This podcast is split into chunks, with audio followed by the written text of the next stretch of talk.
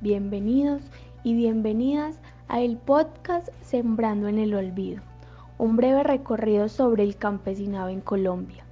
En esta segunda entrega, la normatividad en relación con el campesinado en Colombia. Por mucho tiempo, para ser exacta, poco más de 17 años, los campesinos y campesinas trabajaron duro para que sus derechos se vieran reconocidos pero fue hasta el 17 de diciembre del año 2018 que la Asamblea General de la ONU adoptó formalmente la Declaración sobre los Derechos de los Campesinos y demás personas que trabajan en zonas rurales. Todo empezó en la década de 1990, cuando los y las campesinas inician la discusión para consolidar sus derechos y estos fueran reconocidos por todos los países. Esto con apoyo de organizaciones, entre las cuales están la FIAN International y el CETIM. En 2008, estas organizaciones deciden presentar ante la ONU la Declaración de los Derechos de las Campesinas y Campesinos, documento que en el año 2010 sirvió para el debate en el seno del Consejo de Derechos Humanos del organismo. Elizabeth Pofum, la coordinadora general de la vida campesina, esto es un movimiento internacional que coordina organizaciones de campesinos, pequeños y medianos productores, mujeres rurales, comunidades indígenas, trabajadores agrícolas emigrantes, jóvenes y jornaleros sin tierra. Dice, después de conocer que el Consejo de Derechos Humanos de la ONU le da el visto bueno al borrador de la declaración, que ha sido un camino largo y duro pero como campesinas, como personas que han visto la cara más amarga de la pobreza y el olvido, también somos resistentes y nunca damos nuestro brazo a torcer. Una vez fue aceptado el texto, la tercera comisión de la Asamblea General lo sometió a votación y la adopción se formalizó el 17 de diciembre, con 121 votos a favor, 54 abstenciones y 8 votos en contra. Esta declaración es una herramienta que brinda lineamientos que permite a los países desarrollar y fortalecer políticas específicas que atiendan las particularidades de campesinas y campesinos. Trae derechos vitales como el derecho a la tierra, el derecho al agua y el derecho a las semillas. Al mismo tiempo, protege los derechos esenciales del resto de la población, esta incluyendo la urbana pues las complejidades del sistema alimentario tienen una estrecha relación con el derecho a la alimentación, a la salud y a un ambiente sano. El documento tiene aprobados 28 artículos, de los que está guiado por seis ejes principales que son, primero, derecho a un nivel de vida adecuado, los campesinos, campesinas y demás personas que trabajan en zonas rurales tienen derecho a la vida, la integridad física y mental, la libertad y la seguridad de la persona. No podrán ser objetos de detención o reclusión arbitraria, tortura u otros tratos o penas crueles.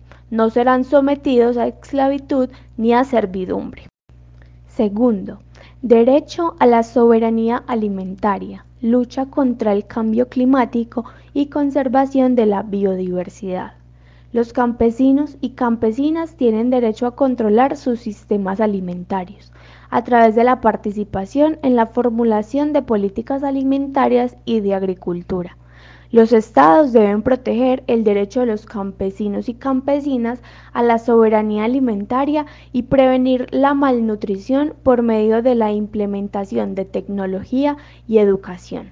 Asimismo, adoptarán medidas para que toda explotación que afecte a los recursos naturales que los campesinos y otras personas que trabajan en las zonas rurales mantengan o utilicen solo si esta es autorizada bajo unos parámetros ya establecidos. Tercero, adopción de reformas agrarias estructurales y protección frente al acaparamiento de tierras. Los estados deben proteger el derecho de los campesinos y campesinas a la ordenación sostenible de la tierra por medio del reconocimiento jurídico de diversos sistemas, aplicando medidas en contra del desplazamiento o desalojo forzado o ilegal y dándoles prioridad en el uso colectivo de los bienes comunes de naturaleza. Los estados deben proteger el derecho de los campesinos y campesinas a regresar a las tierras que se les despojó injustamente. Implementar reformas agrarias para garantizar un uso equitativo de la tierra y promover la agroecología. Cuarto, derecho a que las y los campesinos puedan conservar, utilizar, intercambiar y o vender sus semillas. Los campesinos y campesinas tienen derecho a guardar, usar e intercambiar sus semillas conservadas de la cosecha o material de reproducción. Tienen derecho a mantener, controlar, proteger y desarrollar sus propias semillas y su conocimiento tradicional. Quinto, derecho a recibir una remuneración digna por sus cosechas y trabajo. Los campesinos y otras personas que trabajan en zonas rurales tienen el derecho al trabajo, que engloba el derecho a elegir libremente cómo ganarse el sustento. Los estados adoptarán medidas apropiadas para garantizar un salario equitativo y la igualdad de remuneración por trabajo de igual valor, sin ningún tipo de distinción. Y por último, los derechos colectivos para contribuir a la justicia social sin ningún tipo de discriminación. Los estados deben proteger el acceso de campesinos y campesinas a un sistema legal justo, especialmente para el abordaje de las violaciones a sus derechos.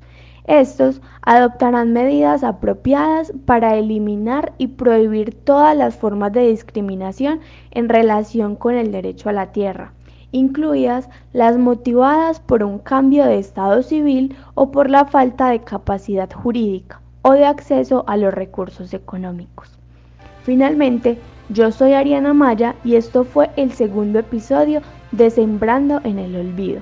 Me despido con una cita del abogado Manuel Belgrano que dice, la riqueza no deviene del comercio, sino que nace del trabajo de la tierra. Nos vemos en una próxima oportunidad y ya sabe, pórtese pues bien.